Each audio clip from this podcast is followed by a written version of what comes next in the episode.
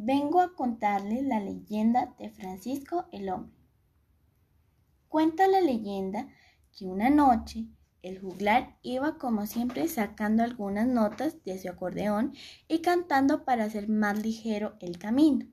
De repente se dio cuenta de que cada melodía que interpretaba era respondida con una aún mejor por otro músico que no lograba divisar en la oscuridad.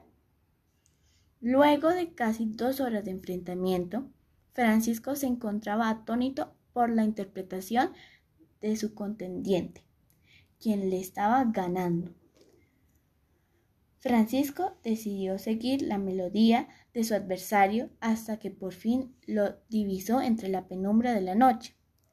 Sin embargo, no logra identificar plenamente de quién se trataba.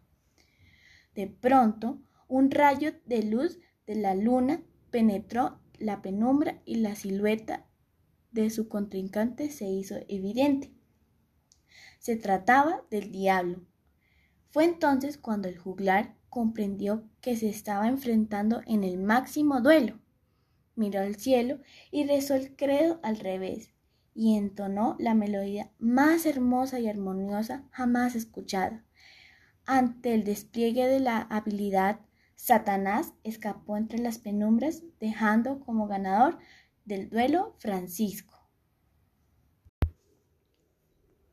En un fragmento encontramos el canto del diablo cuando sale de la oscuridad.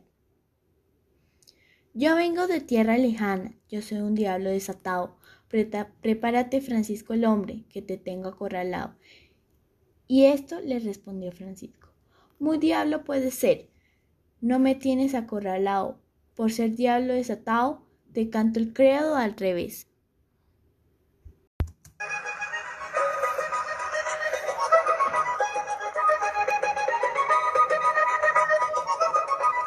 Porque no vidre pa' solo de todo todo, que de los y de la rata y Cristo Jesús.